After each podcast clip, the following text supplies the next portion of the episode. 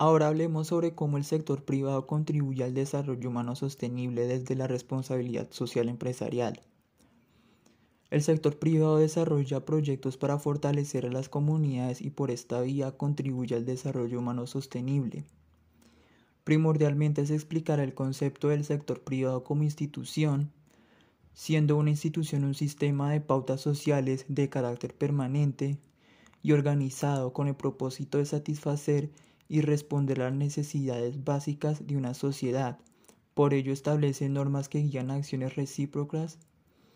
en la colectividad para reducir de esta manera la probabilidad de comportamiento eventual impredecible. En resumidas cuentas, se observa a la institución como dos o más personas que trabajan en colaboración y o en conjunto dentro de unos límites identificables para alcanzar un objetivo y sus aportes no provienen del Estado, las decisiones las toman los encargados de estas instituciones privadas y estas instituciones privadas se relacionan con otras organizaciones. Satisfacen necesidades básicas e intrínsecas de manera que por este motivo se puede afirmar que las instituciones privadas generan un aporte al desarrollo humano sostenible mediante su función social. Se deben entender las concepciones tradicionales de desarrollo, desarrollo sostenible y desarrollo humano sostenible antes de entrar a explicar por qué y cómo el sector privado contribuye a este mismo. Casi siempre se ha entendido el desarrollo como el conjunto de acciones que se llevan a cabo en una comunidad, sociedad, nación o región, con el único fin de progresar económica, social, cultural o políticamente. En pocas palabras, el desarrollo es definido como la capacidad que se tiene para mejorar sobre cualquier aspecto para lograr una mejor calidad de vida. Según el Consejo Empresarial Mundial, el desarrollo sostenible es un sistema de producción y consumo capaz de asegurar una mejor equidad, calidad de vida y bienestar para las generaciones de hoy y el futuro. Por lo que remarcando lo anterior dicho del desarrollo, es mejor hablar de desarrollo sostenible ya que hay que garantizar que los recursos estén disponibles para las generaciones futuras. Y sobre todo es necesario tomar en cuenta el medio ambiente como una de las principales riquezas que puede tener una sociedad. En tanto hacen hincapié estos aspectos de sociedad, ambiente, política y economía, nos llevan a cuestionarnos acerca del rol que desempeñan las personas dentro de este tema por lo que se reconoce que el desarrollo también debe ir de la mano con el crecimiento de la persona, pues no es posible concebir una sociedad desarrollada sin personas que no tienen oportunidades de desarrollo, por lo que nace un concepto vinculado desde lo micro, que es la persona, hasta lo macro, que es el sistema, y se define como un concepto amplio e integral que se ocupa del desarrollo de las capacidades humanas y de su utilización productiva y creativa para aumentar el crecimiento. Se trata de una búsqueda para el desarrollo de las personas y por las personas, lo cual implica la generación de oportunidades económicas para todos bajo un enfoque participativo. No se trata de un concepto exclusivo y excluyente, por lo que se aplica a todas las sociedades sin importar su momento de desarrollo, el desarrollo de la gente, reflejado a partir entonces de los términos anteriores los informes de desarrollo humano definen el proceso de ampliar la gama de opciones de las personas, brindándoles mayores oportunidades de educación, atención médica, ingreso y empleo, abarcando el espectro total de opciones humanas, desde un entorno físico en buenas condiciones hasta libertades económicas y políticas. Hoy en día es más preciso escuchar hablar de desarrollo humano sostenible apropiando un concepto que no solo se esté dirigiendo a la variable económica, sino que lleve implícito factores ambientales, sociales, culturales, políticos, entre otras, de modo que se entienda como el desarrollo integral de los seres humanos en armonía con los ecosistemas. De acuerdo con los conceptos de institución privada y desarrollo humano sostenible, las formas en las que se exponen en el, en el libro se relacionan de modo que contribuyen para mejorar la calidad de vida de las personas. Brindan oportunidades para que las personas generen procesos de autogestión y desarrollo. Empodera a las personas para que ella misma sea capaz de liderar procesos de desarrollo en sus comunidades. respeta y protege el medio ambiente como un recurso limitado que debe estar disponible para las generaciones futuras. Crea valor compartido para el fortalecimiento de la comunidad y por ende el sector privado. Seguidamente, para explicar cómo la responsabilidad social se encarga de contribuir al desarrollo humano sostenible, conviene aclarar unas características esenciales de la responsabilidad social. Las acciones de responsabilidad social de una empresa deben estar orientadas a las problemáticas sociales y ambientales y deben considerar la participación de los stakeholders con los que se relaciona. Las empresas deben reconocer los impactos que ocasionan a sus grupos de interés y decidir sobre ellos. La responsabilidad social empresarial es un compromiso voluntario y explícito que va más allá de las disposiciones legales. Desarrolla las actividades empresariales desde una perspectiva ética. Con la responsabilidad social empresarial, la empresa puede contribuir al desarrollo humano sostenible. Y por último, la preocupación que le da la empresa al bienestar de los grupos de interés, siendo estos los primeros con los que se relaciona, pues de allí nace la premisa de que la empresa debe contribuir inicialmente con el desarrollo humano de estas personas. Sin embargo, es importante aclarar que según Porter y Kramer existen dos tipos de responsabilidad social empresarial. El primero se refiere a las actividades estratégicas que implican ir más allá de la buena ciudadanía empresarial y de la atención de los impactos dañinos de la cadena de producción de valor. El segundo son actividades de responsabilidad social empresarial receptivas, que comprenden elementos como el actuar como buen ciudadano corporativo, acorde con las preocupaciones sociales de los interesados y mitigar los efectos adversos existentes o anticipados derivados de las actividades comerciales. Las empresas trabajan bajo una esfera de influencia productiva regida por una localización geográfica a la cual deben responder sus impactos que contribuyen al desarrollo regional. Entre las ventajas de contribuir al desarrollo local se encuentran mejorar el poder de negociación con clientes y proveedores,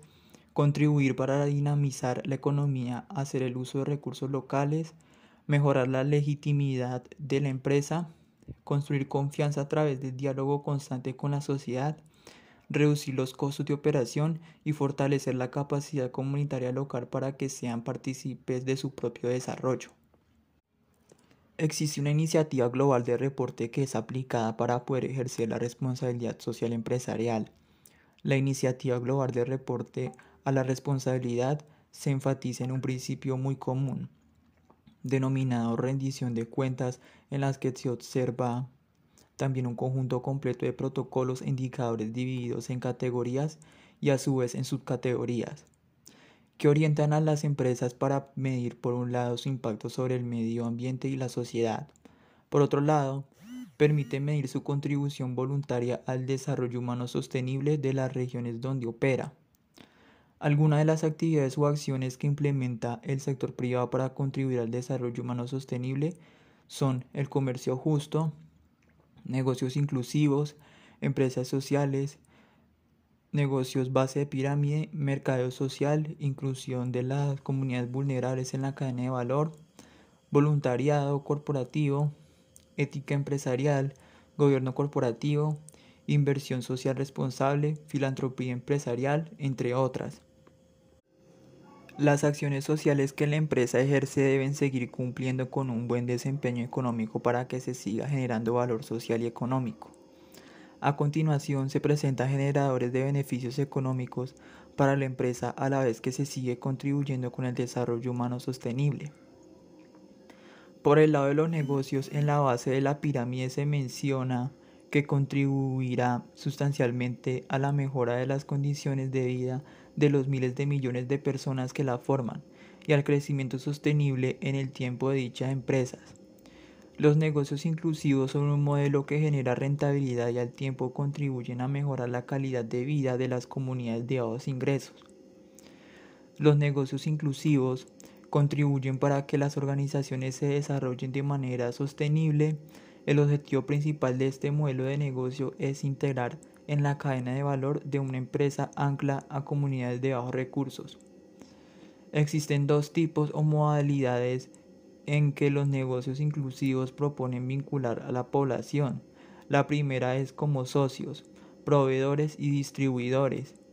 Cuando la empresa incorpora a las personas de bajos ingresos como socios empresariales, proveedores y distribuidores, como consumidores, cuando la empresa ubica en el mercado productos y servicios de calidad que satisfacen las necesidades de las personas de bajos ingresos.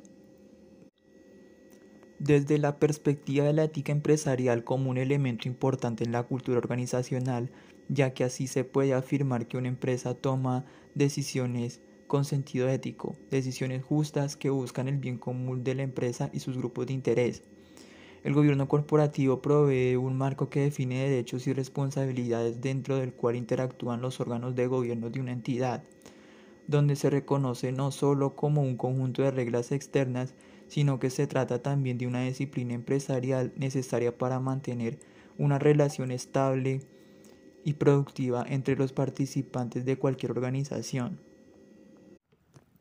La inversión socialmente responsable que viene definida como una estrategia de inversión que tiene en cuenta de manera sistemática criterios ambientales,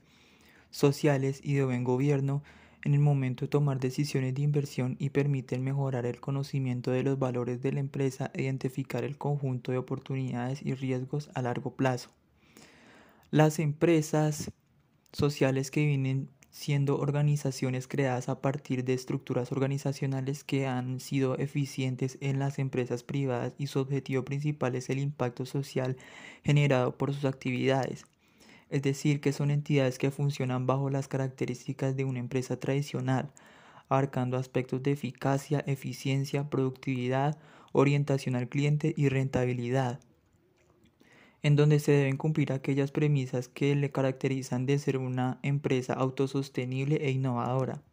Se mencionan algunas características intrínsecas que forman parte de este tipo de empresas, tales como que tienen forma jurídica variable según los diferentes países, las actividades se organizan en torno a una dinámica empresarial, las utilidades se invierten en la realización de objetivos sociales en el marco de las actividades de la empresa y no para beneficio del capital. Las apartes están directamente involucradas y son más accionistas, participación y organización democrática de la empresa, objetivos económicos y sociales, innovación económica y social, respeto a las reglas del mercado, vitalidad económica, financiamiento mixto, con un nivel elevado de autofinanciamiento. Existen cuatro subcategorías dentro de la categoría social que son las prácticas laborales y trabajo digno, en donde primordialmente se le exige a la compañía que sus empleados sean tratados con dignidad y respeto y por eso es importante comprometerse y responsabilizarse con sus empleados de manera que se le brinde a su vez las condiciones, elementos y herramientas de seguridad necesarias que le permitan desempeñar eficientemente sus funciones. De este modo, es responsabilidad social implementar acciones que salvaguarden la seguridad y salud en el trabajador. Por otro lado, se han incorporado campañas que permitan promover, la inclusión social como un camino para alcanzar la igualdad y el respeto a los derechos humanos, de manera que aquellas que se encuentren en riesgo de pobreza y exclusión social tengan la oportunidad de recursos necesarios para participar en una buena vida económica, social y cultural, disfrutando un nivel de vida aceptable y óptimo. El voluntariado corporativo siendo una alianza entre la empresa y sus empleados donde su propósito es contribuir mediante donaciones en dinero o en especie a la solución de los problemas que invade la sociedad además de ser una alternativa de acercar a los trabajadores a una realidad social en la que viven algunas personas. El proceso de optimización de oportunidades para el beneficio físico, social y mental en el transcurso de la vida con objeto de ampliar la esperanza de vida sana, la productividad y la calidad de vida en la vejez denominado como envejecimiento activo destacando cuestiones, beneficios y oportunidades para que la vejez sea lo mejor posible en términos sociales, mentales y económicos. Dentro de la subcategoría los derechos humanos se anuncian algunas de las prácticas que se recomienda para garantizar el respeto a los derechos humanos. Como primer medida se quiere apoyar y respetar a la protección de los derechos humanos fundamentales internacionalmente reconocidos dentro de su ámbito de influencia y en donde el sector privado evalúa todos los riesgos que se pueden hacer y evitarlos, previniendo problemas legales y de reputación. Las empresas responsables desarrollan prácticas para promover el respeto y defensa de los derechos humanos en aquellas comunidades que han sido víctimas del conflicto u otros problemas sociales. Las prácticas empresariales que se encuentran exentas al conflicto abarcan un conjunto de lineamientos, recomendaciones y acciones que se deberán tener en cuenta para poder operar de manera tranquila en estos escenarios.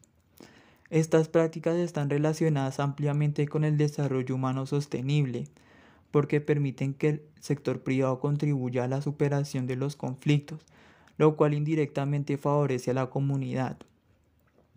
El mercadeo social es una de las herramientas que la subcategoría propuesta por la responsabilidad que poseen las compañías sobre un producto exigente de mayor calidad, con propiedades sanas y que contaminen menos. Este factor es una de las herramientas dirigidas al consumidor que permite la racionalización de este ante determinado problema o conducta social. El concepto de mercadeo social corporativo se refiere al diseño, puesto en marcha y control de programas de comunicación, que tiene como objetivo fundamental lograr cambios en el comportamiento de una determinada comunidad. El mercado social es una de las pocas herramientas que se centran en el consumidor y no en el productor. El comercio justo pretende mejorar las condiciones de vida de los campesinos y quienes en últimas son los proveedores de las materias primas y los que más riesgos asumen en la cadena de valor. El principal reto es lograr regular y equilibrar el comercio mundial en beneficio de los actores más desfavorecidos. Para garantizar que los productos provengan del comercio justo, se debe asegurar el cumplimiento de los principios del comercio justo, tales como los productos forman parte de cooperativas organizaciones y funcionan democráticamente. Rechazo a la explotación infantil, igualdad entre hombres y mujeres, trabajo con dignidad representado por derechos humanos, respeto al medio ambiente, entre otras. Algunas conclusiones de lo planteado establecen la tarea de contribuir al desarrollo humano sostenible, desarrollado por las compañías encargantes para contribuir con el progreso de bienestar y por ende al desarrollo humano sostenible.